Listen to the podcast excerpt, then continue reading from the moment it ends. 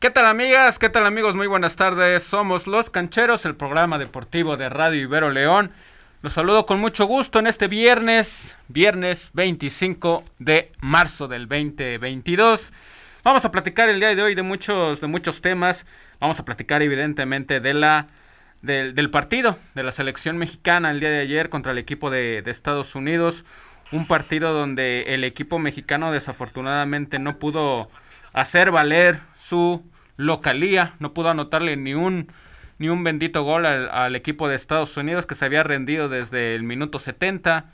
Pocos cambios que también hizo el Tata Martino para tratar de ganar el encuentro. Vamos a platicar de eso. Tenemos audios del Tata Martino, los vamos a escuchar y los vamos aquí a debatir con los cancheros en cabina. Mi querido Hicho, buenas tardes, ¿cómo estás? Buenas tardes, Omar, cancheros y a todos los que nos escuchan. Estoy de lujo por un viernes más. Estamos cerrando ya casi el mes de marzo. Y muchísimos que hablar por esta fecha FIFA rumbo a Qatar, mi querido Omar, porque ha habido ahí una pequeña sorpresa que Italia otra vez no califica al Mundial, segunda vez consecutivo en su historia. En un año se cayó por completo la selección italiana. Una pena para esa selección. Y ayer, como tú mencionas, es increíble que México no le haya podido meter un gol a la selección de Estados Unidos que jugó al contragolpe. Así de fácil. Jugó al contragolpe y muchísimos más de los partidos rumbo a Qatar. Sí, bien mencionas lo, lo de Italia. Fue sorprendente yo estaba revisando el, partido y todavía al, al 89, todavía ningún gol por parte de ninguno de los dos equipos. Y tómala, ¿no? Anota el gol el equipo de Macedonia del, Norte. Fue el primer acercamiento, primer Fue el segundo, ¿no? Eh, Hubo uno en el primer tiempo, no de, de tanto peligro. Bueno, pero, solamente fueron dos y en una de esas los, los vacunaron. Donnarumma no alcanzó el balón. No, creo que se equivoca, ¿eh? Donnarumma. Bueno, vamos a platicar de eso, también vamos a platicar un poquito de la, de la Fórmula 1 con mi querido Luis Diego Cantú. ¿Cómo estás, Cantú? Buenas tardes. ¿Qué tal, Omar? ¿Qué tal, Fabricio? ¿Qué tal, Emilio? Todo bien, todo muy bueno. Sí, ya vamos a platicar de la Fórmula 1. Este, se viene una carrera interesante en Arabia Saudita. Se pronostica que podría haber una tormenta de arena. Entonces hay que estar... Les traigo más detalles adelante con las especificaciones de los tiempos logrados en las primeras y segundas sesiones de entrenamiento y pues nos preparamos. Sí, sí, ya iniciaron las prácticas 1 y 2 para el Gran Premio de Jeddah en Arabia Saudita. Te saludo con mucho gusto, también está con nosotros mi querido Emilio Trejo. ¿Cómo estás, amigo? Buenas tardes. Buenas tardes, Omar, compañeros. Estoy muy contento de estar aquí otra vez con ustedes, ya listos para hablar sobre lo acontecido en esta fecha FIFA que hubo muchas sorpresas, decepciones. Hay, hubo muchas, muchas cosas que estaremos platicando en unos momentos. Claro que sí. Bueno, antes de comenzar, antes de escuchar las primeras palabras del Tata Martino el día de ayer de, en el partido de 0 por 0 entre México y Estados Unidos. Les recordamos nuestras redes sociales. Estamos en Facebook como Los Cancheros RL, en Instagram loscancheros.ibero y en Twitter arroba los John Bajo Cancheros. Iniciamos, iniciamos con el tema de la selección mexicana. Vamos a escuchar los, eh, las declaraciones del Tata Martino luego de su empate 0 por 0 ante Estados Unidos. A veces la contundencia tiene que ver con, con la tranquilidad. Nosotros hemos perdido esa tranquilidad en los últimos 25 metros del campo, no solamente a la hora de, poder hacer un gol, sino también a la hora de elección de pase o, a la hora de una gambeta y, encarar con confianza. Está claro que eso es un tema que tenemos que recuperar, pero sí me quedo con el hecho de, haber competido bien con Estados Unidos. Eh, yo le decía a los muchachos en la conferencia de prensa, que sentí que Estados Unidos en el segundo tiempo en, Cincinnati eh, había sido uno de los pocos equipos que nos había dominado, que había controlado el partido, y para nosotros era una materia pendiente poder igualar el partido a lo largo de los 90 minutos. La cuestión no es, desde mi punto de vista, de valentía, sino de que lo que ha cambiado radicalmente es la actualidad de nuestros jugadores, de la mayoría de nuestros jugadores, en las ligas donde están, donde están compitiendo. Ahí están las primeras palabras, Hicho, ¿qué te parecieron? Eh, el Tata Martino, pues, digamos, justificándose, ¿no? Luego del empate ante Estados Unidos. Pues sí, él sabe muy claramente que México pudo haber ganado el partido, aunque sea 1-0, porque tenía todo. De hecho, es que me fascinó esa determinación de los jugadores, esa exigencia, sabiendo que puedes quedar en repechaje porque Panamá, a pesar de que iba ganando, eh, no sacó un buen resultado y ahora pelea por el repechaje ante Costa Rica en estas últimas dos fechas. Sin embargo, ¿por qué la selección no pudo mantener esa misma determinación en los otros partidos? Ese fútbol, esa agresividad. Yo sé que la idea de gol es algo que muy pocas veces se ha mejorado en el fútbol mexicano, pero ¿por qué no sal ¿Por qué no jugaron así en los otros partidos, mi querido Omar? Ahí tu Memo Ochoa haciendo figura en dos atajadas, o fueron tres, no, sí, dos atajadas. Dos, dos, dos, dos. Pero fíjate, Estados Unidos estuvo más cerca de ganar, ¿por qué? Porque sus únicas llegadas, que, se, que fueron factor Memo Ochoa, fueron mano a mano. Mano a mano. México no tuvo ninguna. Siempre buscando jugar por los costados con Chucky Lozano, que regular lo vi. En el segundo tiempo creo que ya se apagó pero sí lo vi regular al jugador Nápoles. Y a Sánchez, se me hizo, me, sorprendió Jorge, Jorge, Sánchez, el defensa, el, defensa, el defensa lateral derecho. Parece que se, se, sintió como Cafú, llegando al área, metiendo centros rasos. Igual falta de, de determinación a la hora de llegar al área porque no había un jugador clave. Pero México tenía para ganar, aunque sea 1-0. Alexis Vega se deja caer, Raúl Jiménez se dejan caer. Claramente se nota que trataron de vender un penal. El árbitro no cayó en su juego. Y solo Alexis Vega se fue amolestado. No va a jugar el otro partido el jugador de las Chivas. Y se lo merece por querer hacerte el chistosito. Y México, un empate que, bueno, con el empate de Panamá aún lo deja tranquilo pero ahora sí se siente obligado, más exigencia a ganarle a Honduras.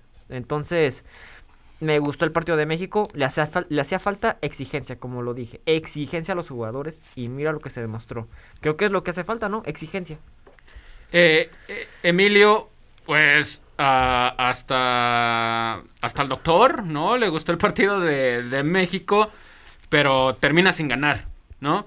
Este, ¿qué te pareció a ti el encuentro? Pues a pesar de que eh, México sí demuestra una cara diferente futbolísticamente hablando, pues termina eh, no ganando a Estados Unidos, que aparte de los tres puntos, el ganarle a Estados Unidos otra vez le hubiera inyectado otra, otra actitud, ¿no? Al equipo mexicano no lo logran eh, y terminan saliendo empatados en el Estadio Azteca. ¿Qué te pareció el encuentro, Emilio?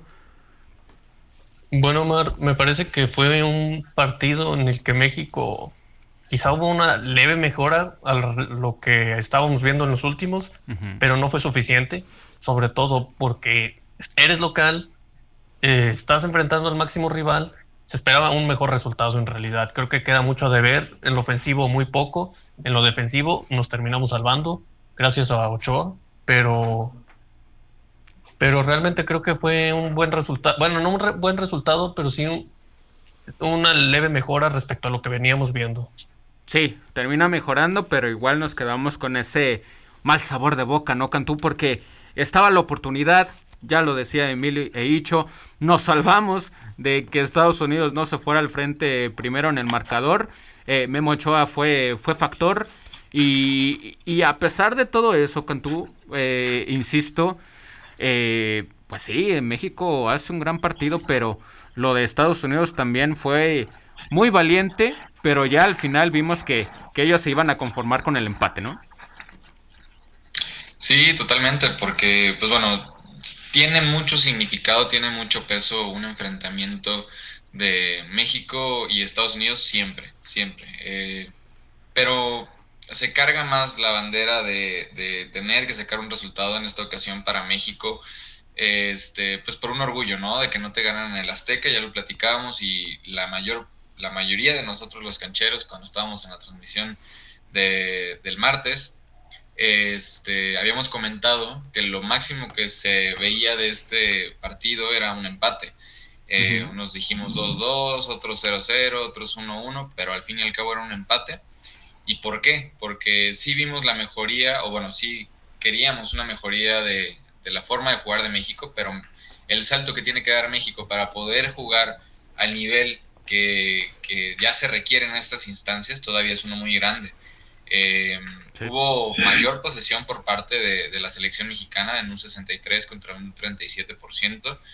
Eh, hubieron más precisión hasta eso en los pases, eh, hubieron más remates y, bueno, más remates al arco de parte de Estados Unidos, pero pues eso no te dice nada si no, si no sabes mantener el orden en la cancha. Ya lo mencionabas con, con la parte de, que las dos atajadas de Ochoa fueron un mano a mano. Este, pues bueno, es padre de, Ochoa que pueda sacar la casta en, esos momentos que se requieran, pero igual eh, no siempre va a ser así, no siempre va a ser así y ya la hemos pasado lo mismo con él y pues termina por ser un partido que todavía nos muestra que hay mucho por recorrer. Sí, Aquí, aquí tenemos un comentario de Alonso Trejo Pérez, le mandamos un saludo. Eh, dice, nomás le faltó explicar al Tata Martino, evidentemente, por qué se tardó tanto en hacer modificaciones cuando desde el minuto 70 Tecatito ya no corría. Sí, sí, está en lo correcto. Eh, el Tata Martino se tarda muchísimo en meter cambios. Y luego mete a Eric Gutiérrez, un jugador que, que bueno, está, está en el fútbol de, de, Holanda, con el equipo del, del PCB, pero tal vez no era lo que necesitaba México, ¿no? Este, se arriesgó, ¿no? Con Edson Álvarez, eh, lo de Jorge Sánchez, pues muy bien, ¿no? Pero es algo que debería de estar haciendo siempre. Exactamente. ¿no? solamente en un partido tan importante y tan trascendental como un partido de Estados Unidos en eliminatoria, pero lo termina haciendo muy bien. Algunos centros, la verdad que, que no entendí por qué, por qué los metía. Eh, Raúl Alonso Jiménez lo vi muy rendido, muy, muy rendido desde el primer tiempo, cancheros. Y, en esa jugada del, penal, me parece a mí increíble que él siendo derecho haya enganchado hacia la izquierda, ¿no? Sí. Y ya después se deja caer. Tenemos más declaraciones del Tata Martino, vamos a escucharla. Y para seguir platicando de, de este tema que evidentemente a varios los dejó contentos, quién sabe por qué, pero a otros tampoco, no, los dejó tan, tan, tan satisfechos. Vamos a escuchar. Bueno, la verdad es que yo no tengo tampoco tanto conocimiento de eliminatorias anteriores. Eh, lo cierto es que nosotros nos toca jugar por primera vez una eliminatoria de CONCACAF con ocho equipos y a falta de dos fechas ningún equipo está clasificado. Entonces, este, Obviamente que esto marca un, alto grado de dificultad y, nosotros estamos inmersos en ese grado de dificultad porque además en todo el recorrido hemos tenido no solo vaivenes en los resultados, sino también vaivenes en, en el rendimiento. Fundamentalmente que nosotros jugando con, con este nivel de intensidad, de esfuerzo y compitiendo bien contra este, un rival muy fuerte, eh, este, volvemos a ser una selección este, confiable. Me parece que ah, esta situación nosotros la, la, conservamos durante un año y medio, dos años. Y a partir de ahí fuimos decreciendo en la forma este, de controlar los partidos, de, competir bien contra cada uno de los rivales que tuvimos enfrente. No porque los rivales nos hayan superado, sino porque nosotros perdimos incluso la dinámica para hacer circular la pelota y encontrar los espacios hasta cuando eh, los rivales se nos meten atrás, como ha pasado en los últimos partidos en el Azteca. Un poco esto lo hablamos en la charla con los jugadores. Yo hacía hincapié eh, con ellos que el segundo tiempo con Estados Unidos en Cincinnati este, era probablemente el, partido donde un rival este, nos superó claramente y que si nosotros lográbamos igualar eso o sostener eso, mejor dicho, en los 90 minutos, nuestras posibilidades empezaban a ser otras. Y creo que ellos hicieron un gran esfuerzo, muy valioso, muy valorable, muy, con mucha concentración obviamente con algunas falencias porque la hemos tenido, pero eso es lo que más expectativa nos da de cara al futuro. Bueno, ahí más palabras de, del Tata Martino, dejando en claro, eh, Hicho, que, que, están satisfechos, ¿no? Por el, por el rendimiento, pero pues no se consigue la victoria, caray. Y al final del partido, y no recuerdo si durante el, encuentro, pues estaba el, grito, ¿no? Del, fuera Tata. Sí. Entonces, ellos están y satisfechos también el con Sí, también, también, se presentó. De hecho, la FIFA está esperando alguna un informe, alguna declaración por parte de la Federación Mexicana de Fútbol para saber qué va a pasar si identificaron directamente a las personas que, que, hicieron el grito, pero el director técnico está contento, Icho, por cómo jugó el, el, partido, lo termina empatando contra Estados Unidos otra vez. Este. Y la gente no, ¿no? Entonces está esa disyuntiva todavía entre el director técnico, la afición y por supuesto el equipo eh, de México. Pues mira, sí, México recuperó esa eficacia, ese ese aliento psicológico porque se vio en el fútbol. Yo creo que por lo menos ya para el otro partido nos puede dejar un buen sabor de boca, pero el marcador no lo deja. Sin embargo, me, qué pena lo del público. De hecho, ahí hubo una noticia de que antes de empezar el partido, como 5 o 10 minutos antes, mm, se estaban... Hubo una falla en el sistema porque estaban dejando entrar con el... Con el ¿Fan ID? Exactamente, se perdió el sistema y dejaron entrar gente así nomás. Y ahí empezando porque dejaron entrar a gente que creo que ni tenía boleto, ¿eh? Dejaron entrar gente que no tenía boleto y había filas como de 2 kilómetros, 3 kilómetros, faltando 10 minutos, 5 para el partido. O sea, hubo un, una mala organización de la seguridad y en la entrada. Entonces esperemos que ya para el próximo tengan una mejor organización. Y ahora, volviendo a los jugadores y el fútbol de la selección mexicana. Sí, la exigencia demostró que es la mejor forma para que México tenga un buen partido. ¿eh? La exigencia porque saben que en estos momentos ahora sí no puedes confiarte porque estás puedes quedar en el repechaje ahí mínimo si puedes quedar fuera del mundial pero ya Costa Rica y Panamá creo que ya se pelean por el repechaje y ya México y Estados Unidos a Canadá creo que ya no lo alcanzan entonces ahí México y Canadá digo México y Estados Unidos van a pelear por el segundo puesto para quedar en una buena zona para el bombón para el sorteo que es el próximo viernes para que no se lo pierdan a las 10 de la mañana y aquí lo vamos a estar debatiendo ese mismo día pero Híjole, es que sí, el público no está contento por el resultado, ¿eh? Solo por eso. O sea, el juego estuvo de maravilla, pero el resultado... No, no sé si te tan maravilla. O sea, cuando juegas bien, pero no eres contundente, no puedes decir, al menos eh, yo poniéndome en los zapatos del, del director técnico del Tata, no, no puedes decir eso, ¿no? La verdad que, que la verdad fue un partido muy desesperante, muy tedioso de ver. Eh, yo creo que eh, el, equipo mexicano dijo, está bien, ¿no? Nos la jugamos. Empatamos contra Estados Unidos, no perdemos, seguimos en tercer lugar. Y ya después, Honduras, que es último del, de la eliminatoria, pues no lo. Ahora sí que ahí no, lo, no la jugamos y ya cerramos con todo contra, contra El Salvador. Le damos la bienvenida a Marcos Verdín. Marcos, ¿cómo estás? Buenas tardes. ¿Qué tal, Omar? Compañeros de esta mesa virtual, muy buenas tardes. ¿Qué te pareció el encuentro y las palabras del Tata Martino? Ahorita que la estuvimos escuchando, pues tratándose de justificar y pues alabando su, su buen el buen funcionamiento del equipo, pero de que no sacó la victoria.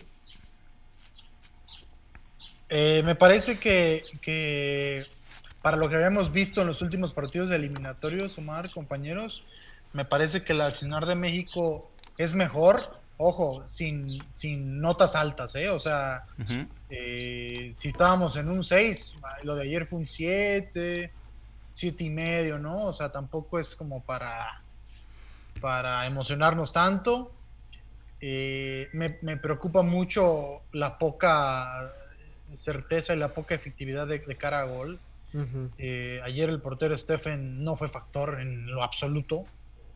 ¿no? Realmente no pasó nada frente al arco. El Chucky Lozano traía la mira chueca. Eh, totalmente chueca, ¿no? Que fue el, jugador, me parece, más, más punzante de México, pero no lo puede hacer todo.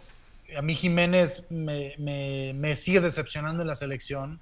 Lo que vemos en Inglaterra, aún con el bajón de nivel que, tuvo después de la lesión, no es ni siquiera lo que vemos aquí en, en México, ¿no? Entonces, y lo de Corona también me parece lamentable, ¿no? Un jugador increíble, sí. Con tanto fútbol, con tanta calidad, con picardía, lo que hemos visto a lo largo de su trayectoria aquí en la selección está muy lejos, ¿no? Y lo de Martino, pues normal, ¿no? Realmente no, no esperaría que dijera otra cosa. No va a renunciar, eh, no lo van a correr, pues se va a completar el ciclo. Eh, porque también eh, en México estamos, tenemos esa sensación, ¿no? De que nunca completamos los ciclos, siempre es lo mismo, bueno, ahora lo vamos a completar, pero sigue siendo lo mismo, ¿no? Entonces, realmente no, no es el hecho de, de, si completo un ciclo o no, es cómo lo completo, ¿no? Cómo lo hago, con qué herramientas.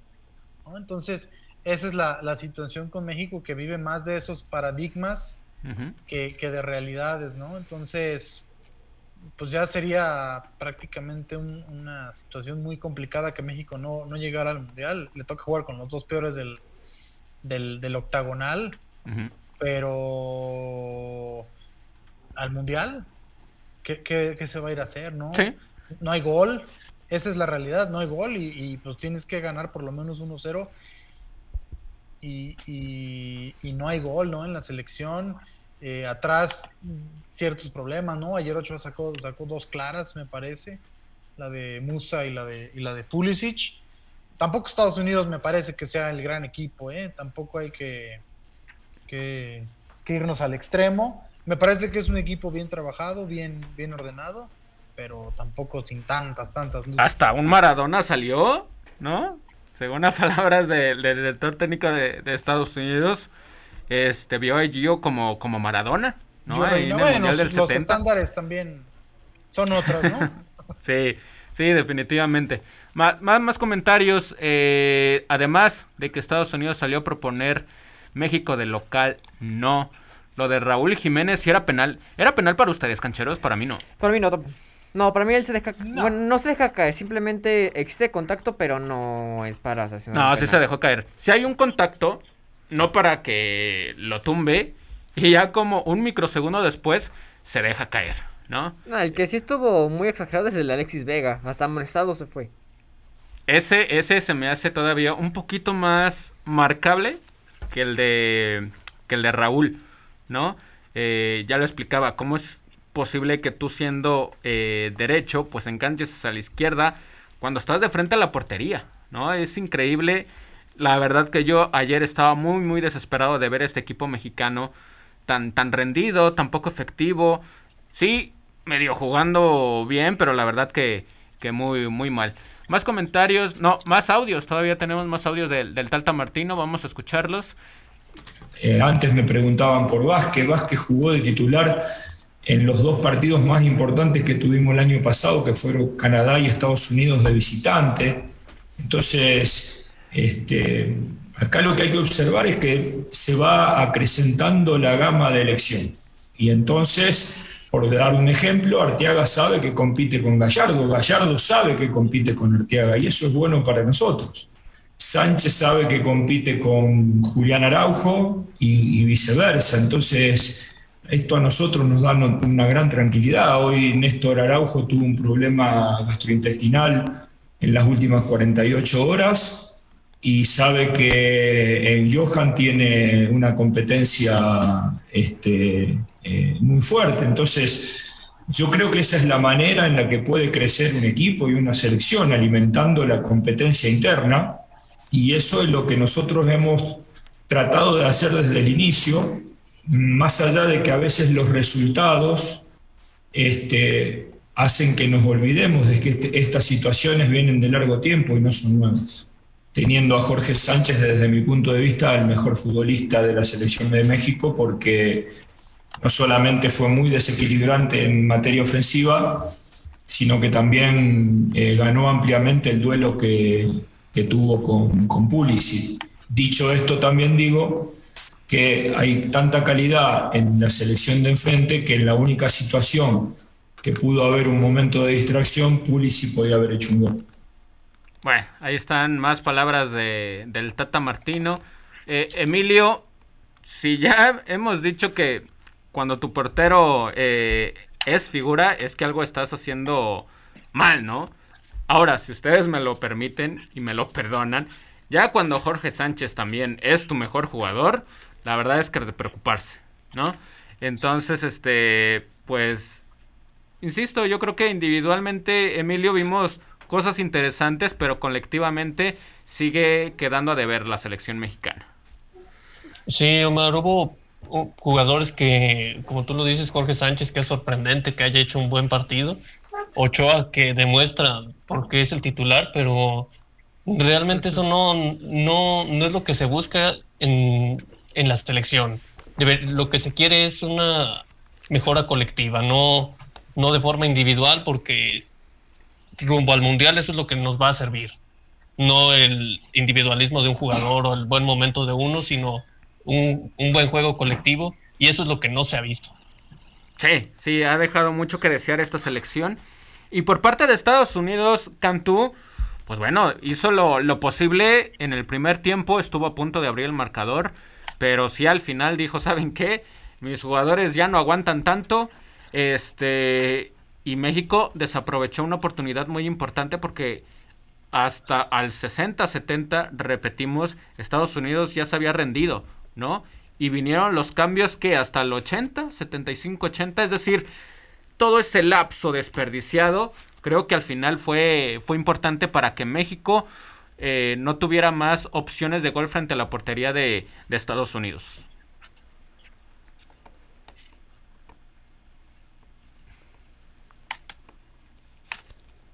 ¿Cantú?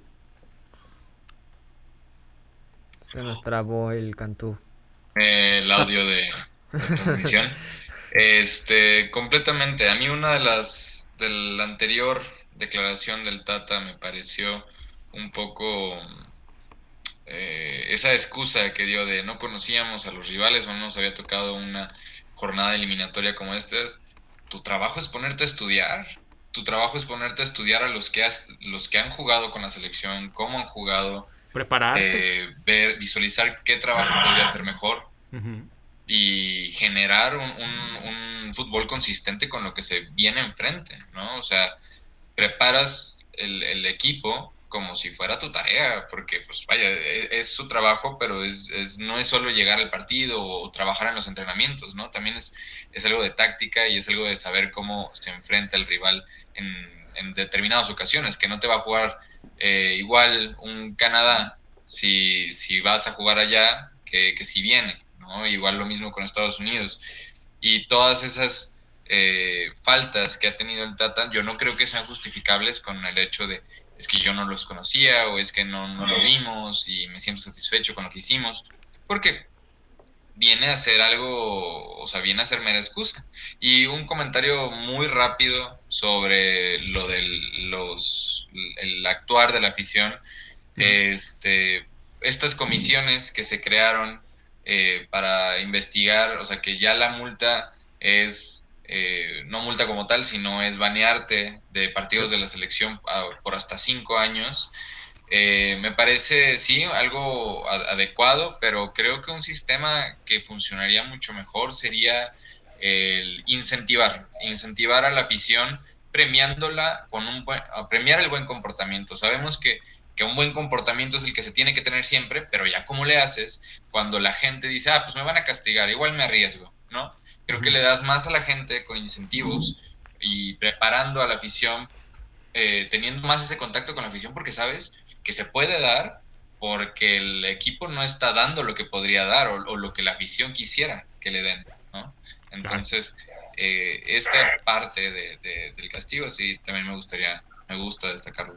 Yo, yo, yo evidentemente no, no lo justifico, pero como diría eh, por ahí Faisy, no quieren que los abucheen, no pierdan, ¿no? Este, no, no es justificación evidentemente, pero sí me parece que cuando y además los boletos estaban bien caros, cancheros, o sea, no no no puede ser posible que que hayas pagado tanto, evidentemente te arriesgas eh, pero ya con esta acumulación de no se le ha ganado Estados Unidos, México no ha ganado bien, no ha anotado gol, este, pagas tanto por ver un, partido de fútbol, sí, muy importante, clasificatorio, y, luego te sales con este sabor, de boca, pues bueno, a mucha gente le, le molesta mucho, ¿no? Y, le molesta de forma eh, que va más, más allá de ser un aficionado al fútbol, ¿no? Evidentemente es injustificable, pero, pero bueno, así, así fue como, como sucedió el día de, de ayer. Eh, pero mira, Omar, sí. Y hablando del Azteca en particular, ayer a Italia no le funcionó salir de, la capital, ¿no?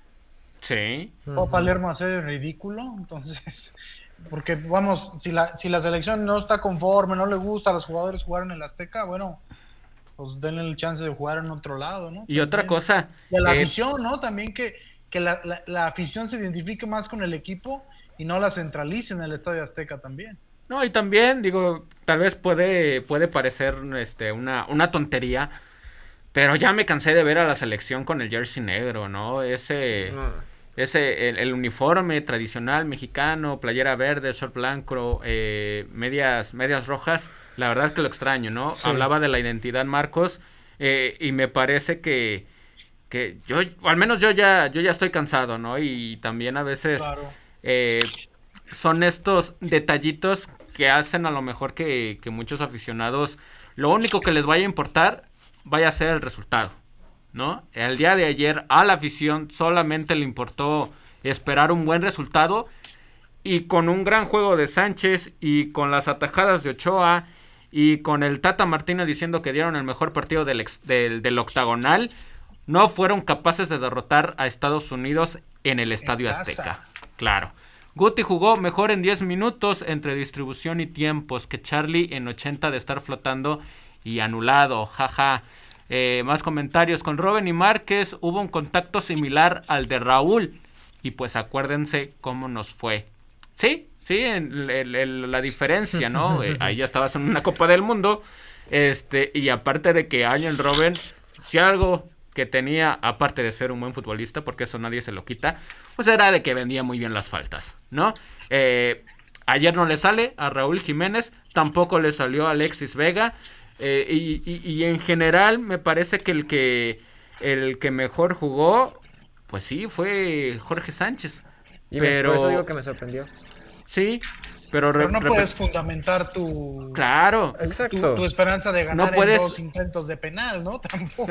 Sí, no, y aparte estaban jugando como si, exacto, fuera, fuera a haber tiempos extras, ¿no? Y en tiempos extras los, los, ahora sí que aprovechamos, ¿no? Que ya están todos cansados por la altura, la Ciudad de México, lo que sea.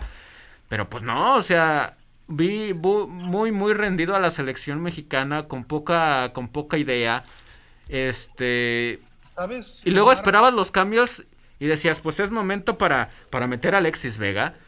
Pero en ningún momento se me vino por la cabeza, Marcos, meter al Guti Gutiérrez. E, es, eso es a lo que, lo que yo quería apuntar.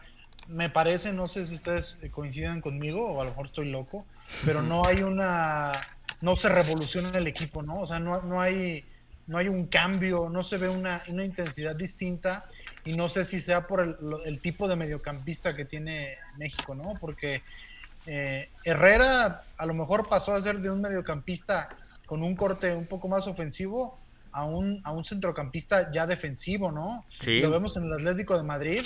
Cuando jugó la Champions, prácticamente él era el contención del club, ¿no? O sea, en el partido contra Manchester United, él estaba en medio campo conteniendo, ¿no? Ni siquiera tenía proyección ofensiva. Esa se la dejaban a De Paul, o sea, la dejaban a, otro mediocampista, ¿no? Entonces, me parece que en México esos mediocampistas no tienen el, la capacidad de ser como un, medio mixto, ¿no? Que al jugar con tres mediocampistas es lo que buscas, que tus tres medios eh, jueguen en 80 metros de, terreno por 90 minutos y me parece que México no los tiene.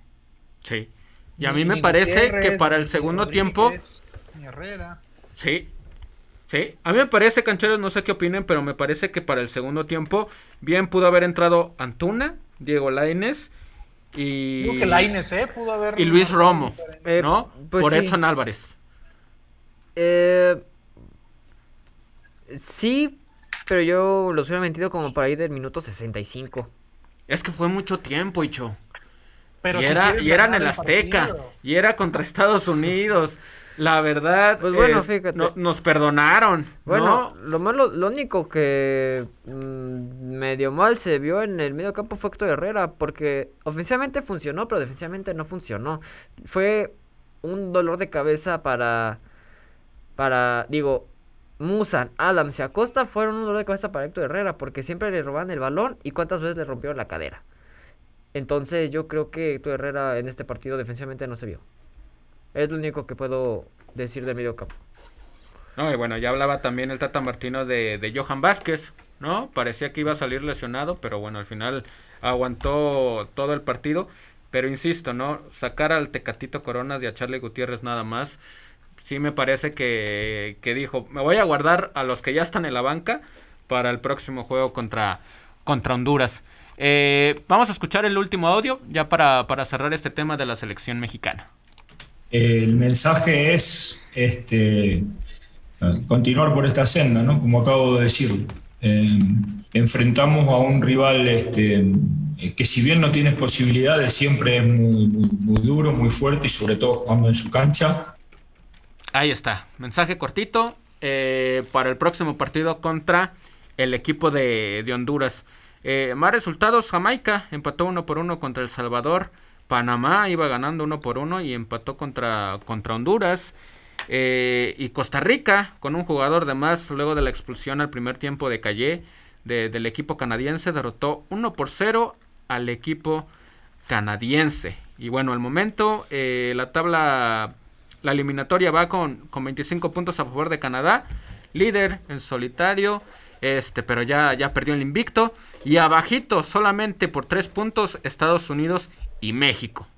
Eh, Costa Rica se metió en la cuarta posición con 19 puntos y Panamá se quedó con 18. Ya el resto está eliminado, ¿no? Como Salvador, Jamaica y el equipo de, de Honduras. Dos de ellos, como bien menciona Marcos, eh, van a enfrentar a México. Honduras, allá en Honduras, y El Salvador, acá en México. ¿Cómo visualizas el partido, mi querido Emilio, para, para el próximo domingo contra, contra Honduras? Bueno, Omar, como lo, lo han venido diciendo, ya son equipos eliminados, son selecciones eliminadas, pero visitar esa cancha de Honduras nunca ha sido sencillo para la selección mexicana. Así que no, no creo que sea un partido sencillo, menos por lo que hemos estado viendo de, del equipo de Martino. Eh, tiene que ganar, tiene que ganar, porque si no sería complicado complicarse la vida aún más. Pero no creo que sea un partido sencillo. Sí, ahora sí como, como dicen, ¿no, Marcos? A México, al Mundial no vamos, pero a México le ganamos, ¿no? Como debe ser, ¿no? Para los centroamericanos que... Con todo respeto, ¿no? Con todo respeto. sí, no, no, bueno, es parte del, del humor y de la... De la... De la eh, ponerle sabor, ¿no? A la, a la competencia deportiva entre los países, pero pues, obviamente le van a querer hacer la maldad, ¿no? A, a la, a la selección. Eh, para mí, Honduras, siempre ir a Honduras es difícil, ¿no? Ujú. tristemente Honduras está en una caída libre impresionante, ¿no? Desde después de tener una buena generación de futbolistas en los últimos 10 años, un poquito más, eh, se cayó, pero vamos, nunca se sabe, ¿no? El calor, el, el ambiente hostil en Honduras siempre es muy complicado, entonces... El estado de la cancha también, ¿no? Ah, no, por supuesto, ¿no? Canchas as- espantosas, ¿no? Que generalmente, salvo la de Costa Rica, Panamá se salva, ¿no? Pero de ahí en más en Centroamérica son para llorar, ¿no? La- las canchas. Entonces, bueno, yo también esperaría que, que México ganara, pero pues ya no se sabe, ¿no? Con esta selección que le cuesta tanto trabajo el gol y, y rezar porque el Chucky Lozano salga ileso, ¿no? De, de este partido en Honduras. Sí, Al sí, que no, que no, que no le den Que no tan juegue. fuerte, ¿no? Juegue Claro. Vega o que juegue Antuna, ¿no? Porque Antuna se ve que sale sí. lesionado de la fecha FIFA, ¿no? Lozano. Sí, Sí, por segunda siempre. vez. La última vez que ganó Honduras, al menos como de local, fíjense, fue en el round 1 de la fase clasificatoria al hectagonal, ¿no? Gol- Goleó 4 por 0 al equipo de, del Grenada. Y bueno, es desde el año, el del año pasado, ya después de ahí vienen pues más de, de 10 partidos que no consigue la, la victoria. La última vez que se enfrentaron, pues bueno, fue un 3 por 0, donde anotó gol de Sebastián Córdoba, hasta Funes Mori les metió gol, increíble, e Irving Lozano. Bueno, ¿cuál va a ser el resultado, dicho, el próximo domingo? 1-0. 1-0. 1-0. Buen juego, poca idea de gol, pero 1-0 con gol fortuito. Ok, ¿tú qué dices, Cantú? ¿Cuál va a ser tu, tu pronóstico? ¿Cuál va a ser el resultado real? Porque tú lo sabes todo. Eh, pues mira, me gustaría que fuera un, un, una- un partido donde se gane contundentemente, pero sabemos que eso va a ser difícil de verlo. Aún así, eh, yo me inclino por un 2 a 0. Eh, Gana. México y alguien sale lesionado. O sea, justo lo que dijo Marcos, lo que iba a decir. Esos partidos siempre, siempre, siempre terminan que una lesión de media, de, de pequeña a media, por lo menos, ¿no? Entonces, esperemos que no sea así, pero y que la selección sí gane 2 por 0. ¿Quién será lesionado, Cantú? Danos el flash forward. No, que no salga nadie, mejor. No, No, no mejor. quiero echarles la sal, solo... Sí, mejor que, Ahí, mejor ya- que ya no salga nadie. No, Si sí. de por sí jugamos el mejor partido de la eliminatoria, de todos modos nos ganamos ahora, se imagínense con, con un hombre lesionado, increíble. No, sí, sí Eh. Emilio, entonces para ti debe ganar el equipo mexicano, pero ¿tienes un, un resultado? Sí, creo que va a ganar 1-0. Ok. Pero tampoco sin convencer. Realmente no espero mucho de la selección mexicana en este partido. Ok. Marcos, ¿tu, tu resultado? Ah, México 1-0. 1-0. Bueno. Yo creo un, un 2 a 1. Un, un 2 a 1 le voy a dar al, al- equipo eh, mexicano. Eh, más comentarios. Gracias, gracias Alonso por estar eh, muy activo con nosotros. A lo mejor probar a Mozo, Eric Lira, Pocho Guzmán, Javier Hernández o alguna variante podría contribuir a la selección. Si se trata de un buen juego colectivo, pero la selección deben ir los mejores o por lo menos los que se crecen en la selección. También hay que destacar que Edson jugó con riesgo de irse 70 minutos, se ocupa por ahí algún tipo de variante, no es posible que sea el único con labor defensiva y de recuperación en todo México. El Azteca se veía más verde allá por el 2014 cuando el América sacó su jersey verde eh, ese día. Te quiere dejar contento, Alonso Trejo. Un saludo. Sí, México se ve, si bien le va, empatará. Nunca se les ha dado ser visitante allá en Honduras. Gracias, gracias Alonso por ponerte canchero con nosotros. Un saludo. Este, Canadá contra Jamaica el próximo domingo. El Salvador contra Costa Rica. Estados Unidos contra Panamá. Y a las 5 con 5 minutos, Honduras contra el equipo mexicano. Cerramos el tema de la selección, cancheros. Eh, ¿Algo más? ¿Un comentario para cerrar el tema? ¿Llamarían a Javier Hernández? Pero no lo van a. No lo voltea a ver el Tata Martino. Yo sí, yo sí. No, o Yo sea, sí dejándonos de lado que, que eso depende de- del Tata, yo sí. No, la verdad es que es muy desesperante ver que, que no anoten gol. Hasta él mismo se desespera. Sí, claro. La temporada de MLS acaba que en octubre, noviembre En a finales de octubre. y el mundial empieza en, En, noviembre, ¿no? en fin, la, última, la última semana de noviembre. Llegaría a punto, ¿no? Sí. Y con mucho descanso, ¿eh? Y con un descanso suficiente Ajá. para, para jugar el mundial. Y ojo, también hay que ver la cuestión me- mediática, ¿no? Que siempre al final de cuentas eh, Pesa. pesa, ¿no? En la, en la- en la selección. Sí. Chicharito tiene dos goles en la MLS y Carlos Vela tiene cuatro, ¿no? Han sido factores los dos. Pero, Pero- Carlos Vela dijo Vela que sí, ya... ni de chiste. Carlos Vela se dijo que ya no. Bueno, pero no sé. No, no, no estaría mal que, que al menos, no sé, lo intentaran, pero sabemos que el problema definitivamente va por, por, por otro, por otra problemática, ¿no? No, no, no es por lo simple y futbolístico, con el cual no se le ha llamado a ninguno, a ninguno de los dos. Eh, cerramos, cerramos este tema, cancheros. Este, y, y bueno, ahora vámonos con, con Italia, cancheros.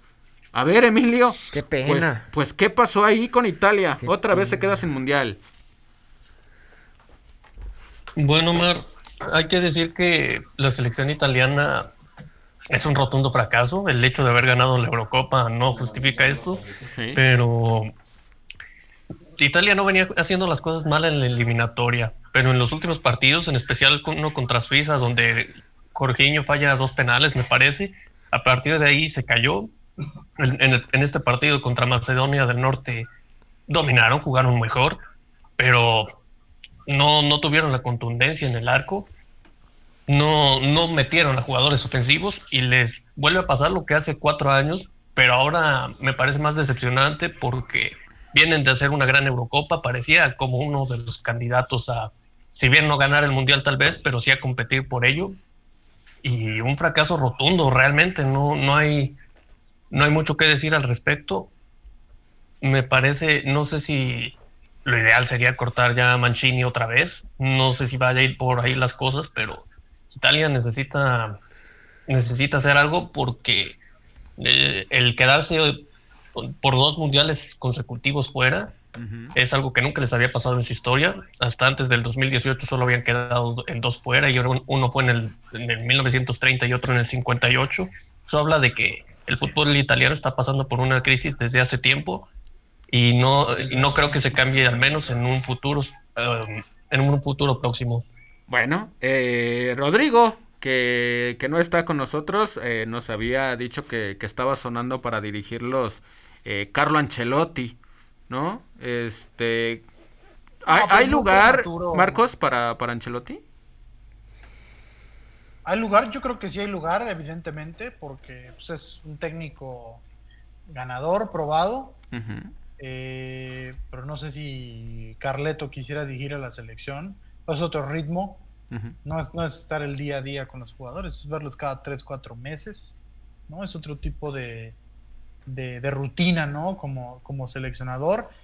Y, depende, ¿no? También cómo le vaya con el Madrid. Tampoco es como que el Madrid quiera deshacerse de él, ¿no? O sea, realmente no sabemos cuáles son los planes para, para, para Ancelotti y lo de Mancini, pues tampoco va es que quiera este, renunciar, ¿no? ¿no? No se ha pronunciado al respecto, él dijo que todavía es, es muy pronto para, sacar conclusiones, pero a fin de cuentas me parece que Mancini tiene crédito porque le dio un título a Italia, que lo querían desde hace mucho tiempo, y que desde el 2006 Italia era, eran puras vergüenzas, ¿eh?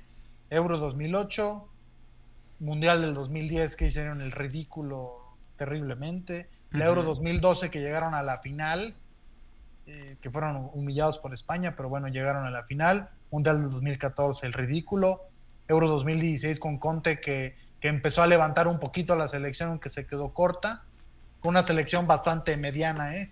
la, de, la de Conte en el, en el 16, no fueron a Rusia, campeones de Eurocopa, pero ¿cuánto tiempo estamos hablando? ¿no? Estamos hablando de 14 años de, prácticamente fracasos del fútbol italiano y ahora se, se pierden se pierde en Qatar. Yo creo que Mancini sí se merecería seguir y también veámoslo, ¿no? La, base de jugadores, así ganaron la Euro, me parece que con lo último, ¿no? De Chiellini, de Bonucci, eh, de algunos jugadores, ¿no? Que ya, ya va de salida. Insigne ya se va a ir a retirar a la MLS. sí, la con Toronto. Ratti no está en su mejor momento. Inmóvil en las citas importantes no aparece. Me parece que Italia no tiene un centro delantero como lo llegó a tener en su momento, ¿no? Con Tony o Del Piero. No, bueno, ya te fuiste a pesos pesados, ¿no? Pero ese es, el problema, ¿no? Que a lo mejor la, exigencia de Italia es muy alta, pero no tiene los jugadores, ¿no? Tal vez lo mejor que tiene son los tres mediocampistas, ¿no? Eh, Varela, el mismo Berratti, aunque no está en su mejor momento. Eh, en la parte de atrás se está renovando, aunque todavía no encuentra esa parte. Donnarumma es muy joven aún, ¿no? Entonces, me parece que Italia está en reconstrucción y, el problema, la problemática con Italia es quién viene atrás, ¿no? Que, la Serie A se está quedando, vemos lo que pasa con los equipos a nivel continental, no pasa nada con el fútbol italiano, los equipos en Champions y en Europa League son borrados prácticamente de los torneos continentales. Ahorita no hay ninguno ni ninguno otro. Creo que nada, es, ¿no? Ah, no, solo está el Atalanta, el Europa League, pero... El Atalanta, ¿no? Sí, es, es, el único equipo italiano. Pero está lleno de extranjeros, ¿no? Exactamente. Pues. Todos son extranjeros, los delanteros son extranjeros, mediocampistas... Ese es un equipo totalmente eh, extranjero, ¿no? Ese es el problema del fútbol italiano, no hay jóvenes Hay muy pocos jóvenes que están jugando en Serie A. Por ahí estaba leyendo en la mañana un, resumen. Eh, solamente hay un jugador debajo de los 21 años que es titular en, los, en los 20 equipos del, del, calcio, entonces es muy difícil obtener jugadores. Hay una, hay una base, me parece, decente de jugadores, no son clase mundial. Yo creo que el único y que desgraciadamente está lesionado, que es Chiesa. Sí. Que tristemente se lesionó en la parte más, más, más dura de la, de la temporada, entonces y que estaba jugando de, gran forma, ¿no? Y en la Euro fue, fue la figura, me parece, del equipo italiano adelante y, ayer lo, lo, resintió, ¿no? Y en, la, y en el final de la eliminatoria. Entonces, me parece que Mancini tiene, tiene material, eh, la selección tiene material, pero tal vez no para, para lo que espera Italia, ¿no? De, de ellos mismos. Gales derrotó 2 por 1 a Austria con, con goles de Gareth Bale. Ahí sí juega. Ahí sí juega y, ahí sí anota y les manda recados absolutamente a todos, ¿no? Eh, apareció, anotó doblete y derrotó 2 por 1 al equipo de, de, Austria. Eh, el partido entre Escocia y Ucrania, pues vamos a ver en qué va a terminar, porque todavía sigue en suspenso. Polonia avanzó luego de la descalificación eh, por mandato del equipo ruso. Suecia derrotó 1 por 0 al equipo de la República Checa. Ahí con, gol de, de en, en, tiempo, en tiempo extra. Portugal con el ídolo de, Emilio, Diogo Jota, derrotó 3 por 1 al equipo de, de, Turquía. Y lo de Macedonia, ¿no? que ya lo platicaba aquí muy bien mis compañeros, derrotó 1 por 0 al equipo de Italia. Portugal que va contra Macedonia, dicho. Entonces, aguas, ¿no? Con, con, con CR7. Y tener mucho cuidado porque este podría ser su último mundial. Creo que es lo más seguro por su edad. Tiene 36 años. No, casi 37. 37. 37 años exactamente. Y creo que ya prácticamente este sería su último mundial. Así que roguemos que por lo menos tenga un buen fútbol en este último mundial. Y que pueda terminar de la mejor manera. Dudo mucho que sea campeón, pero por lo menos que demuestre Mm, su poder que ha dado en el fútbol en su carrera, en los mundiales, con su selección, con sus equipos, Real Madrid, Juventus, el Manchester United, donde ha estado. Y ahora Macedonia del Norte tiene la oportunidad de, de dar la sorpresa. Dudo mucho que lo consiga porque Italia fue una vergüenza. Por más que un infinito, así lo menciono, infinito de llegadas por parte de la selección italiana. Ningún gol y la única llegada de peligro, bueno, no de peligro, ¿eh? porque fue de fuera del área. Lejísimo, lejísimos. Creo que todavía ni al borde del área. Y Donnarumma creo que no le mide bien y al final pegada al palo y Macedonia se lleva el premio e Italia consigue su segundo mundial sin poder participar. Así que Portugal y Macedonia del Norte, obviamente creo que el candidato favorito es Portugal. Pero Macedonia puede dar la sorpresa, pero es son mínimas las posibilidades de que eso pueda ocurrir la, tantas veces que hemos platicado, Cantú, de lo importante, ¿no? Que es también disparar de media y larga distancia, ¿no? Ahí están los resultados, ¿no? Cuando, cuando un partido es tan, tan cerrado o cuando te están dominando tanto un equipo, un equipo rival, este, y tú tienes poca oportunidad a la ofensiva, pues es muy importante eh, recurrir a los disparos de media y larga distancia. Cosa que nuestra selección pocas veces hace, o últimamente ha dejado de hacer. Sí, completamente. E, es algo que le, le aplauden mucho a, la, a los jugadores que se arriesgan, como ejemplo en la Liga MX. No siempre todos están arriesgando. este, hay quienes toman esta alternativa. Y ya lo vemos tanto en el panorama local como en el panorama mundial. Un, una hazaña así, pues siempre se puede lograr de la mano de atrevimientos como ese. Y a mí me, me da gusto porque pues significa algo, algo bueno para Montenegro. Este, todavía tienen que sortear un par de obstáculos, pero este, pues de pena, ¿no? De pena lo de, lo de Italia.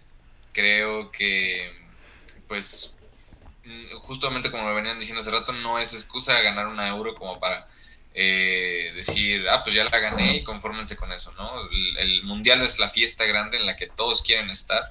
Claro. Y imagínate que, selecciones de tanto peso se vayan quedando afuera mientras se habla de abrir más lugares en próximos mundiales.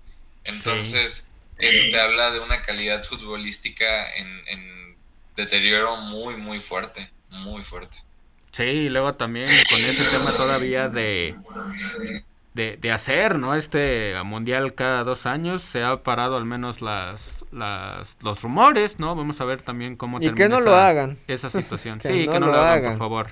Eso eh, perdería mucho, no, perdería como emoción, ¿no? Porque verlo cada dos años ya sería como aburrido dentro de cinco años.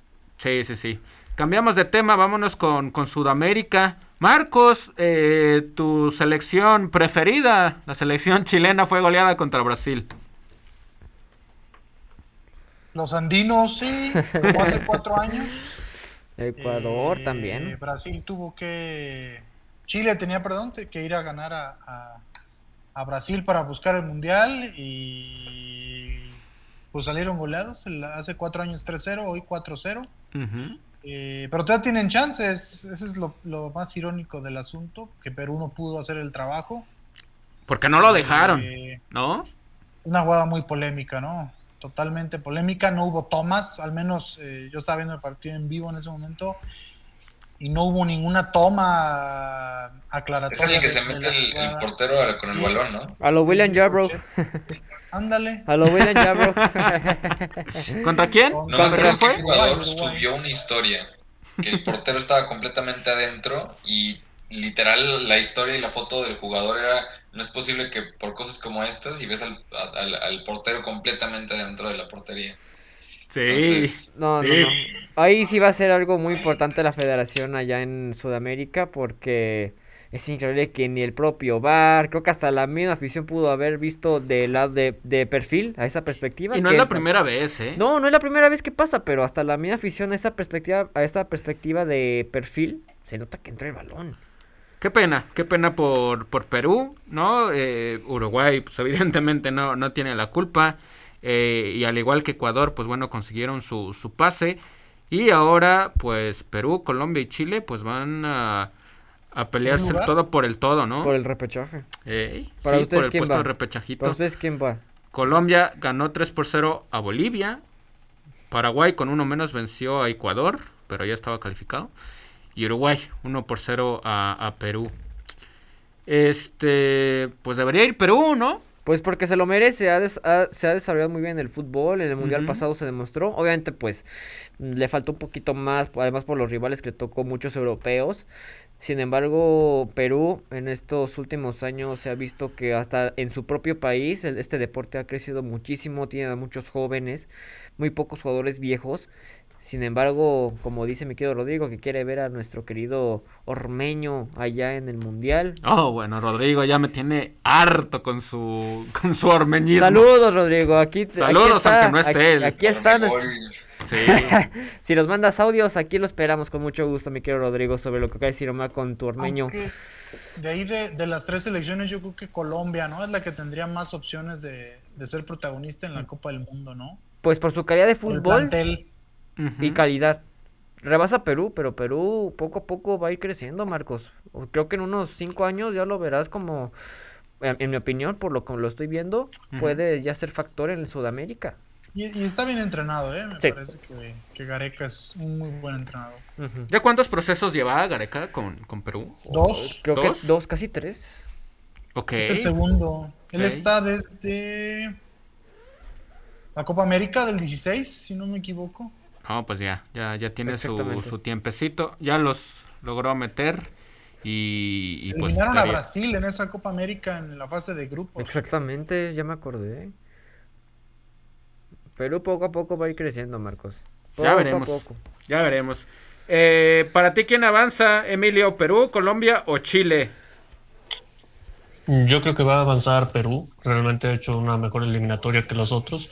Colombia es cierto que viene de ganar, es cierto que tiene mejores jugadores, pero por lo que hemos visto a lo largo de, de toda la eliminatoria, creo que se lo merece Perú y tiene un partido contra Paraguay que que, no tiene mucho que jugarse. El hecho de, ser también, eh, de cerrar como local, creo que tiene todo a favor para conseguir el resultado. Oigan, y de los partidos que, faltan todavía por, por jugarse, como el, el, Argentina-Brasil, pues ya si están calificados, pues que ni lo jueguen, ¿no, Emilio? ¿Como para qué? ¿O qué? ¿Sí tendrían que jugarse? No, creo que ya no lo van a jugar, no sé. Realmente, según yo ya no lo iban a jugar, pero ¿para Sería- qué? Realmente. Bueno, Soy FIFA, hombre. Es que mira la Sí, de sería muy ridículo, en serio, que si ya están clasificados, pues juegan un partido que debió jugarse el año pasado, ¿no? La verdad. Pues mira la diferencia de puntos, son siete puntos. Sí, siete puntos de diferencia. Entonces eso sería como un partido Sí, amistoso. por de eso digo, sería muy, Que lo muy en- ridículo. en unos gamers. ya. Que lo Ándale. Ándale. no, lo van a terminar jugando en Qatar. No no ¿eh? O en Wembley o en Arabia Saudita. O en- Ok. Exactamente. ¿Qué, qué equipos cancheros ya están clasificados al, al Mundial? Esta semana se clasificó Japón y Arabia Saudita. Ajá. Además de que las eliminatorias de África también ya, ya es, bueno, falta el partido definitorio, pero ya fue la primera vuelta. Y ahí el más importante, el Senegal-Egipto. Egipto se lleva la victoria 1 por 0. Con un autogol a los cuatro minutos. Así es, pero cada vez ahí me- ese partido me duele porque pues uno de los dos, Alao Mané, se queda fuera del mundial. ¿A quién Pero prefieres, bueno. Emilio? Trae dividido el corazón. No, Emilia, pues tú estás muy enamorado del fútbol europeo, pero parece que también en África lo tienes muy el corazón dividido. Ah, Sufro bueno. con ellos dos. Ya, ya, ya tiene a varios, a varios eh, jugadores clasificados a la, a la Copa del Mundo. Oye, Marcos, eh, nos mandabas por ahí en, en, en, en el grupo de, de Whats, pues un posible fichaje, bueno, un intento de fichaje por de, del Barcelona por, por Mbappé. ¿Es cierto esto o era para echarle carrilla, No, Rodrigo? Es, es carrilla sana a los madridistas que llevan Ah, reclamando por dos años que, que vaya Mbappé. que ya llegue. Probable- probablemente sí llegue, Ajá. Pero son pues, para ponerle ahí sabor. El Barcelona no tiene dinero para pagarle un sueldo de 40 millones de, de euros al año. Eh, nada, es, es juego. Ok, muy bien. Este, bueno, dejamos el tema del, del fútbol eliminatorio para, para la Copa del Mundo de, Qatar. Este, y ahora vámonos, vámonos a meter al fútbol femenil de la Liga MX porque hay partidos el día de mañana, se juega la jornada eh, número, número 13, hay partidos interesantes, entre ellos el León contra Chivas. Marcos, eh, un partido importante para el Club León, va a ser en casa y, y lo malo es de que pues viene Alicia Cervantes. Pequeño problema, ¿no? Para la, la defensa leonesa, que me parece que antes del partido contra Tigres se había comportado de una manera adecuada. Lle- Llegó a este encuentro y bueno, y nos hizo recordar, ¿no? Un déjà vu de, de lo que había sido las, las temporadas previas. Eh, yo creo que Adrián Martínez entendió o va a entender eh, lo que pasó con, con Tigres, ¿no? Para este partido. Esperamos Sí. ver un partido pues más, más cerrado, ¿no? Que, que el equipo de León pueda ser más competitivo contra un equipo top de la, de la Liga MX femenil, que tiene una, o sea, una de las tres mejores delanteras de la liga, ¿no? Como lo es eh, Alicia Cervantes. Entonces, bueno, una buena oportunidad para León en casa, contra un buen rival, pues tratando de, de arañar puesto de liguilla, ¿no? Prácticamente el octavo, ¿no? Porque me parece que del 1 al 5, el 1 al 6 ya está decidido. Sería cuestión de nada más de ver cómo se acomodan y ver quién entra en ese en ese último jalón, ¿no? En el último estirón a la liguilla. ¿Cómo ves este partido, mi querido Luis Diego? Eh, partido, eh, pues complicado, ¿no? Como, como siempre tiene el Club León Femenil.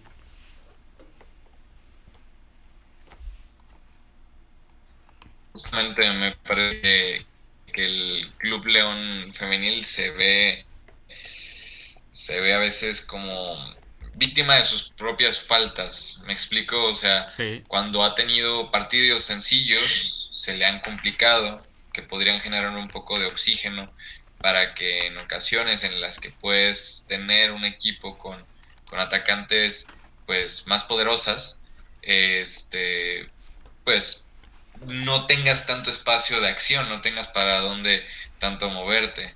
Este va a ser interesante, va a ser un duelo peleado, pero pues no, no veo un resultado muy positivo para, para el León tan sencillo, ¿me explico? igual se hacen un partido y logran este, acomodarse y sobre todo no, no estar tan alterado en la parte de atrás, en la defensa y que sean organizadas ahí, yo creo que puede darles, pueden sacar el resultado. Si es que pues salen en mood futbolero, ¿no? O sea, en mood canchero de, vamos a defenderlas. Claro. Y, he dicho, eh, eh, el Club León puede hacer un, un gran partido, pero pues bueno, desafortunadamente Licha no necesita tanto tiempo ni mucho espacio para, para concretar, ¿no? Para anotar.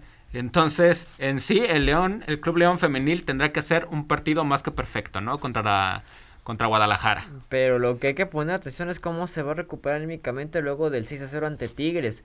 Yo le pregunté a Adrián Martínez en la conferencia del mismo, del mismo partido cómo podía él mismo motivar a sus jugadoras o de qué otra forma puede motivar a sus jugadores ante rivales muy fuertes como Chivas, Tigres, Monterrey, el mismo América, Pachuca, que son los cinco que ahí menciona Marcos que ya son los que no se pueden quitar de la posición de la tabla en la parte más alta. Y son los partidos con el que León ha, sufrido goleada. Le faltan le faltan Monterrey, le falta Chivas. Y, y los dos son en casa. Y a ver si Adrián Martínez ya pudo comprender cómo es el ADN de esos equipos. Y él sabe muy bien que Alicia Cervantes es de las mejores jugadoras que hemos tenido en México, en femenil, y saben muy bien que Alicia Cervantes no le puedes dejar nada, nada, nada de espacio, que ni toque el balón. Porque sabes muy bien que Alicia Cervantes es una jugadora que sabe definir a la primera que se le venga. Cualquier espacio que tenga, ella puede hacer un disparo. Y puede vencer por completo a Ángeles Martínez, arquera del Club León. Y yo lo que espero, digo, bueno, Marcos, eh, Cantú y, Omar, que meta a Marta Cox en el medio campo. Que la meta.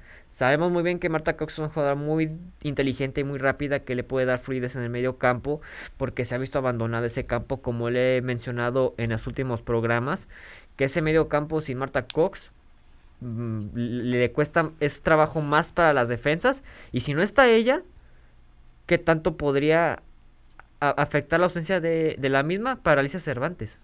¿Cómo, va, ¿Cómo, afectar eso? Entonces, si mete a Marta Cox, creo que habrá competencia con ella entre Alicia y Marta Cox para eh, contener el balón en el medio campo. Sí, tiene que, hacer un partido como lo hizo contra el equipo de, la América, ¿no? Recordamos en ese partido se fue adelante el equipo del Club León, ya después en el segundo tiempo, bueno, sucumbió ante la goleada de, del equipo de, de las Águilas. ¿Scarlett? Campero, la que le hizo Ah, ok. Sí, sí, sí, sí. Pero en el primer tiempo, el Club León le hizo un muy buen partido al equipo del América, ¿no? Las contrarrestó en el medio campo. Este, presionaron eh, alto a las defensas del, del, equipo de americanista. Y así fue como en un error, pues aprovechó Dani Calderón y anotó ese, ese golazo, ¿no? Yo creo que podríamos ver algo similar, pero el problema no va a ser que lo hagan durante 45 minutos sino los 90. ¿No? Ese va a ser el gran reto que va a tener Adrián Martínez en este partido contra, contra Chivas. ¿sabes qué, qué fue lo que afectó, aparte de, de, que León haya presionado mucho a la ofensiva del América? Es que se cansaron muy rápido. Se cansaron. Y eso fue el factor en el segundo tiempo por la cual metieron los cuatro goles. Porque ya se veían fundidas las jugadoras. Se apagaron. Estaban cansadas. Sí, sintieron esa presión de la ofensiva del América que saben que es un que tiene un buen plantel y le sacaron buen partido el primer tiempo, pero, el, cansancio, el cansancio del segundo tiempo fue para que metiera los cuatro goles en América. La, única jugadora que tiene esas características por las bandas de ser muy rápida, nada más es, me, parece a mí, eh, Jocelyn Montoya. El equipo de Chivas no es un equipo tan, tan veloz, ¿no? Digamos como un Club América, que por los costados pues tiene a Sara Luber y a, Scarlett Camberos. En Chivas sí tiene a Jocelyn Montoya, que para mí es la jugadora más versátil, más rápida, más dinámica este, y por ahí podría eh, favorecer en la zona defensiva al Club León, ¿no? Que sus, que sus rivales no son tan, tan rápidos, ¿no? Es más bien ocupar bien los espacios, no dejarle tantas oportunidades como bien mencionas a Alicia Cervantes y ojo, también a Caro Jaramillo, ¿no? La media cancha, ahí yo creo que Selena Castillo se debe de poner muy muy canchera en este encuentro si es que quiere hacer un partido digno contra el equipo de, de, Chivas. Eh, bueno, eh, comentario aquí de Alonso. Pasa Colombia. Pasa Colombia para, para Alonso Trejo Pérez. Eh, dice un saludo para, para Perrito. Bueno, un saludo a, Perrito. Este, por motivos de trabajo me retiro, pero fue un placer escucharlos a todos. De nuevo, un saludo para Perrito. Saludos, Gracias. Alonso Trejo. Gracias, Alonso, por, por escucharnos. Este, y bueno, eh, yo creo que va a ganar Chivas, ¿no? Evidentemente, pero ojalá el Club León pues dé muestras de, un mejor partido, ¿no? Que tenga lo que tenga que hacer y que luche lo que tenga que luchar para tratar de, hacerle frente a un equipo tan poderoso como el equipo de, Guadalajara. Eh, el día de mañana, Cruz Azul contra Atlas, buen partido a las 12 del día. Eh, y a las 7 del día de mañana también, Bravos contra el equipo de, de Pumas. Y ya para el, domingo se viene partidos como Rayadas contra Santos a las 10 de la mañana. A las 12 del día Puebla recibe a las Águilas del la América. Y a las 5 Atlético San Luis, perdón, se va a enfrentar al equipo de, de Tigres. Pues otro partido, no, no quiero decir sencillo por, por respeto al Atlético, pero un partido que debería de ganar el equipo de las Tigres otra vez, ¿no, Emilio? Sí, Omar, sin problemas. Creo que con todo respeto al San Luis Femenil, es un partido para que Tigres lo gane por goleada. ¿Por cuánto? ¿El doble que el contra el León? No, voy a decir mínimo 4-0. Bueno. Pero es mínimo, ¿no? Sí, ya recibirse es la verdad que sí es de... No, es que sí, afecta anímicamente. sí, ya es muchísimo. Ya, yo igual creo que un 4 por 0. Toluca va a recibir al equipo de, de Querétaro. Pachuca, pues bueno, le tiene que ganar a, Mazatlán, ¿no? Sería lo, más lógico. Y, y Solos en casa, ¿no? Que le quitó la jornada pasada el invicto al equipo de Rayadas, va a recibir ahora al equipo de, del Necaxa, ¿no? Entonces debería, debería de ganar ese partido. Tabla general, las líderes eh, Rayadas con 30 puntos, le sigue Tigres con 27, al igual que Guadalajara. América se queda con 25 en la cuarta posición. Abajo está Pachuca con 25. Atlas con 17. Y Pumas eh, se queda con, con 16. Ya en octavo puesto está el equipo de Gallos Blancos. Y abajito está Tijuana, León, Santos Laguna y Toluca. De, de, tener un buen resultado el equipo de León y hablamos de ese partido contra, contra Tigres, pero bueno, era muy, muy complicado ganarles. Pero León está ahí en la zona. ¿No? Está ahí en la zona, entonces debería, debería de aprovechar para al menos eh, meterse en esa, en esa octava posición y pelear por la, por la liguilla. Bueno, eh, cambiamos ya de tema porque, pues bueno, no hay fútbol varonil, pero les recordamos el próximo domingo el equipo de Honduras va a recibir al equipo el Puma mexicano. Omar, por lo menos el del varonil. Los partidos pendientes, ¿no? Sí, de la jornada 9. ¿Es el único? Hasta ahorita sí, el único que se va a jugar debido a lo de la corregidora, el único. Ok, entonces eh, mañana, ¿no? A las 5 de la tarde. Pumas contra el, el, Mazatlán. Entonces, para atención, ahí con los partidos pendientes de la, de la jornada 9. ¿Qué pasó en la Fórmula 1, mi querido Luis Diego? Porque, este, pues se hizo la práctica 1 y, y luego por ahí, pues hubo un momento delicado, ¿no? Con un atentado en una productora de petróleo. Este, se hizo la práctica número 2. Charles Leclerc la dominó. Y, ahora estamos eh, esperando, ¿no? Saber si, si hay protocolos seguros para hacer que se lleve a cabo la carrera. Sí, completamente. Bueno, en contexto, la situación que hubo en Arabia Saudita alrededor de estos misiles que fueron lanzados a la a la petrolera Aramco fueron interceptados por el ejército saudí. Este, ya se descartó, o sea, ya no, no ven problema. Es una situación externa, aunque Aramco es el patrocinador principal de, del, del Gran Premio de Arabia Saudita. Y bueno, este, referente a lo que son las prácticas que iniciaron hoy a las 8 de la mañana. La primera práctica fue a las 8 de la mañana a 9. Y pues Leclerc ha andado on fire, on fire. Este, el, dominó la primera práctica y dominó la segunda. Eh, la primera práctica quedó, los primeros eh, siete lugares fueron de Leclerc, Verstappen, Bottas, Sainz, Gasly, Sunoda y Checo Pérez. Eh, hay que recordar que pues, las prácticas uno son para ir midiendo lo que pues las cargas aerodinámicas, cómo se va a comportar más, eh, más adecuado el coche a la pista, eh, qué, puede pues, resultar beneficioso para un equipo y pruebas ahí los dos coches, ¿no? Un coche con cierta configuración y el otro con otra. Eh, para la segunda práctica, aquí ya se vio un poco más reflejado eh, lo parejo que están Red Bull y Mercedes, eh, y perdón, eh, la, la, la, costumbre de decir Mercedes, Ferrari. Este, justamente sí, está Leclerc, Verstappen, Sainz y Checo. Entonces es, es un Ferrari, un Red Bull, un Ferrari, un Red Bull. Y justo atrás de, de todos ellos viene Mercedes con Hamilton y Russell. Eh, está muy interesante los tiempos, que pues bueno, si no cuentan, pero son algo muy, muy, un buen indicador, porque el tiempo más rápido fue Leclerc, con un minuto con 30 segundos y 74 milésimas.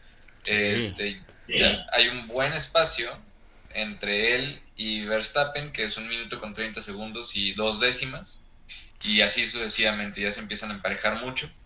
Este, cosas a destacar aquí, yo creo que ya mañana se empiezan a ver fuertes los, los tiempos que saquen. Mañana es la, la, la primera ronda de entrenamiento de 8 a 9 y luego la quali de, 10, de 11 a 12. Y pues noticias a destacar, muy probablemente Betel no va a presentarse, sigue corriendo Magnussen, digo, perdón, Hulkenberg con, con Aston Martin por esta carrera y pues hasta ahora se espera que, el problema de bombeo de gasolina, que fue por lo que se quedaron los autos de Red Bull la carrera pasada en, en, Bahrein, este, pues ya no suceda. También hay otro motivo externo que se habla mucho, que sucede que la estrategia de pits de una y dos paradas es lo convencional, pero se habla de que muchas veces podría haber una tercera debido al tipo de desgaste que sufre a causa de ciertas pistas el, coche y también el, comportamiento del, conductor, ¿no? Entonces, esta tercera parada hizo que se calentara el motor de más y, permitiera que sucediera lo que pasó con Gasly, ¿no? Y también de repente se sobrecalentaron los circuitos en el coche de Checo y en el coche de, Verstappen, porque no están tan acondicionados a, padecer un calor como el que es estar en, en Bahrein y además súmale que el coche no se está enfriando porque estás en una tercera parada. Entonces, ahí un poquito de las cosas que sucedieron y esperemos que, que vaya, que haya una pelea sin accidentes y sin problemas mecánicos para, este domingo. Ok, ¿cómo, cómo ves eh, este segundo gran premio, Marcos? Este, pues parece ser, al menos por, por los números que nos da eh, Cantú, ¿no? Luego ya de ver toda la, lista de los lugares de las prácticas 1 y 2, pues parece ser que, Ferrari otra vez va a pelear por podiums en este Gran Premio de Arabia Saudita, ¿no? Sí, parece que, Ferrari se ha tomado muy en serio y le ha favorecido el inicio de la, de la temporada. Eh, porque me parece que es el, coche que más se ha adaptado ¿no? a estas nuevas eh, regulaciones y ajustes técnicos. Entonces habrá que ver eh, Ferrari si vuelve a, a, copar el podio ¿no? en, en Arabia Saudita. Habrá que ver los, los Mercedes, ¿no? que ya Cantú mencionaba del del detalle que traen ahí los, los, los monoplazas, a ver si lo, pueden ir corrigiendo con el paso del tiempo. Y Red Bull, pues que después de su pues decepcionante ¿no? inicio en, en, en Bahrein, a ver si, si dan la cara ¿no? en, en Arabia Saudita, que de ese Cantú es un circuito complicado, ¿no? Callejero. Muy pesado, ¿no, Cantú? Algo pesado. Complicado, algo pesado el campo. Se pronostica que podría haber una tormenta de arena ya entrada a la carrera. Pero fíjate cómo van a subir los motores. Pues no, y un circuito cerradito, ¿no? Va a ser muy difícil, creo que adelantar. Eh, en, la, en el trazado, la única curva que se alcanzó a modificar, y eso porque quitaron unas protecciones, las, las recorrieron, fue en la de el año pasado, en las últimas carreras, fue cuando Verstappen venía haciendo una vuelta de, cohete, la mejor en toda la temporada y en mucho tiempo de, varias carreras. Este, se, pega demasiado a la, la del año pasado, ¿no? Y, exactamente, y pega y ese ya le saca la vuelta y el coche se, se, se cae, ¿no? Entonces abrieron esa curva, pero ahora los pilotos también para aprovechar décimas este, también se están abriendo un poco más, entonces, mm. este, pero por lo menos te permite mayor eh, visibilidad y pues esperar a ver, a ver qué, qué funciona. El, cabe resaltar que las actualizaciones, eh, tanto aerodinámicas como de motor, es muy probable que lleguen hasta Monza, la carrera en Italia. Este, entonces, pues esperar, hasta eso se pronostica que Mercedes ya se ponga en punto para, para ese entonces. ¿Cuál va a ser tu podium? Y creo les Diego. ¿El de corazón o el que soy realista? no, pues los dos, a ver qué Cualquiera cantó.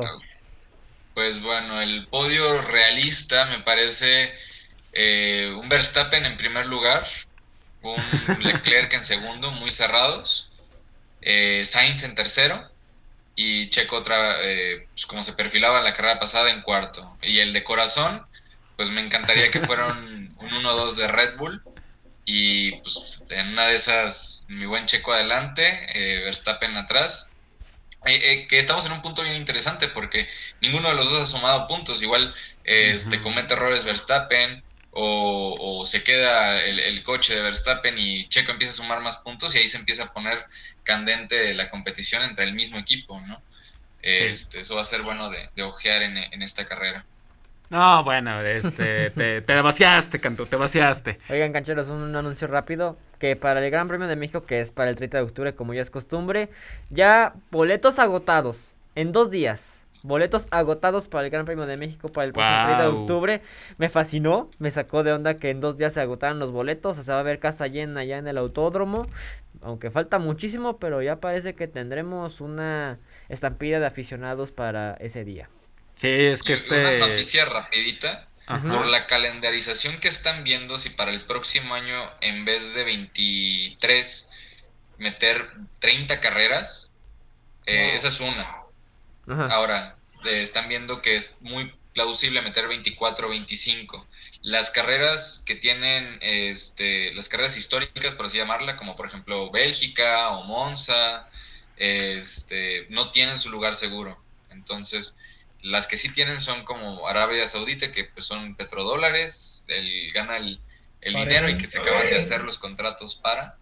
este, entonces, pues igual en una de esas también pues ver cómo viene México. Yo creo que siempre es mucho dinero, siempre hay mucha emoción por el Gran Premio de México. Ojalá que podamos mantener nuestro lugar. Sí, siempre es un, gran premio, ¿no? La verdad es que ha sido muy emocionante, eh, como el año pasado, ¿no? Eh, no pudieron hacer el 1-2, pero hicieron el 1-3 con Fue una excelente carrera, fue una excelente carrera. Sí, sí, fue, fue, muy, fue muy buena. Este, y pues vamos a ver, ¿no? Si ya si, mira, ya si Max Verstappen llega en segundo lugar y Checo llega en cuarto, pues bueno, ya va a ser de, de agradecerse, ¿no? Va a ser un gran resultado respecto a lo que consiguieron en el Gran Premio eh, de Bahrein. Para, para ti, Marcos, ¿cuál va a ser el, el podium del día del, del domingo? Si no le pasa nada a los Red Bull, me parece que podría, podríamos ver a los Ferrari otra vez, pero en lugar de Hamilton a un, a un toro rojo. Ah, es que eh, eh, Hamilton se sacó la lotería, ¿no? El, el, gran premio. Pues la verdad que no peleaba por nada. Y a, los, y a los dos y a los dos Red Bull. No, pues un error en el pues un error en el motor, creo que se equivocó en entrar a los pits, ¿verdad, Cantú? En ese momento. Creo que no era para entrar, ¿o sí? Pues eh, es, esa situación del safety car fue fortuita, fue ocasionada por el incendio del coche de Gasly y pues sí tenían que, relanzar la carrera y pues ya esta situación del motor pues también le estás metiendo la presión de que Checo no ha perdido una contra Hamilton. Una y la cuando se lanzó la carrera por primera vez que perdió posiciones, Checo lo pasó de inmediato y Checo contra Hamilton no ha perdido ninguna, pero ese mismo esfuerzo también el motor y la temperatura, le terminaron costando factura y se quedó sin podio Checo. Me, encanta, me encanta la, buena vibra que tienen con, la pelea, ¿no? con la batalla del Checo Pérez y con, y con Lewis Hamilton. es que es muy rápido Lewis Hamilton y no sé cómo Checo todavía lo puede tolerar y todavía lo puede soportar, pero yo no dudo que Lewis Hamilton no se va a cansar, ¿eh? Eso sí, no lo dudo. Sí, no, es el, el heptacampeón y pues muy seguramente para el, más adelante en la temporada vendrá con hambre de, del octavo y ser el... De hecho, el dato curioso en la próxima carrera es, eh, en vez de, de a Michael Schumacher, como el, el corredor con más carreras en un equipo. Ok, ya, ¿cuál había conseguido? El de más podiums conseguidos, ¿no? En temporadas consecutivas. Sí, sí, viene, viene como, como LeBron James, ¿no? Ya no viene a querer acaparar todos los récords individuales, este, el, gran Lewis Hamilton. Y además de que es el piloto más experimentado, ¿no? Que hay ahorita en la, en la Fórmula 1, ya con el retiro de, de Raikkonen. Se queda Alonso. Sí. ¿no? Queda Alonso, pero no tan ganador, ¿no? Pues Checo y Fettel, ¿no? También los cuatro, yo creo que Alonso, Checo. Y Ricciardo, Ricciardo tiene la misma edad que, que Checo en la, la Fórmula 1. Sí. Eh, pero aquí McLaren viene muy mal y medio se compuso Norris, pero tampoco. ¿Qué, le pasó a Magnussen? Lo vi último. Eh, Magnussen tuvo un problema con, con el, el, embrague del coche empezó a tronar en, en, una de las primeras vueltas que dio en la práctica en la práctica 1 lo estuvieron tratando de reparar y ya para cuando pudo salir en la, en la segunda práctica ya no pudo hacer buenos tiempos porque se estaba acoplando al, al coche que pues estaba cargado y, pues también tenía que trabajar ciertos aspectos de, la aerodinámica. Entonces, pero Magnussen, ojalá que pueda, el mismo Gunter Steiner dijo que no podrían mantener ese ritmo toda la temporada, entonces que hay que aprovechar los buenos momentos mientras se presenten. Y si Arabia Saudita es uno de ellos, pues bienvenido. Ok, pues bueno, vamos a ver a, a Magnussen. Este, pues estamos a pocos días de que inicie la temporada de las ligas mayores de, de béisbol. Eh, el bombazo esta semana, Marcos, en la NFL, pues fue el, la, partida de Terry Hill ah, del equipo de, los Kansas City Chiefs al equipo de Miami. Todo, todo ese efecto dominó Omar de Aaron Rodgers y los empacadores con su contrato este exótico que hizo que Davante Adams pues se fuera a los Raiders y eso elevó el mercado de receptores. Y los Chiefs, bueno, Tyreek Hill prácticamente quiso chantajear a los Chiefs. Estos le dijeron, pues con permiso, búscate otro equipo, aquí no cabe eso. Conociendo a la organización de los jefes de Kansas City, sabían que su principal activo es Patrick Mahomes y dejaron ir a, a Cheetah, a Tyreek Hill, a los Delfines de Miami por un mundo de selecciones que le van a ser muy provechosas a los, a los jefes. Sí. Y en la NBA, pues ya tenemos sembrados número uno, como se esperaba, el equipo de los Soles de Phoenix. En la conferencia del oeste, el mejor equipo de toda la NBA. 60 eh, victorias en la temporada, menos de, de 15 derrotas en esta temporada 2022. Ya es sembrado número uno de toda la liga y por supuesto de la conferencia del oeste. Varios equipos peleando por puestos de play-in. Los Lakers están a un partido, me parece, de, del equipo de, de, San Antonio Spurs, si mal no recuerdo, de perder su lugar en los puestos de play-in. Pues hemos llegado al final, cancheros, les agradecemos que hayan estado con nosotros y pues bueno, nos escuchamos el próximo el próximo martes. Vámonos, Hicho, que tengas buen fin de semana. Vámonos, Omar, gracias a todos que nos escucharon y nos acompañaron a través del streaming, que tengan un excelente fin de semana. Si van a tomar, tomen con medida y aquí los esperamos el próximo martes con muchos detalles de la carrera y de, lo, y de la fecha FIFA. Vámonos, mi querido Cantú. Vámonos Omar, vámonos Marcos, Icho, Emilio.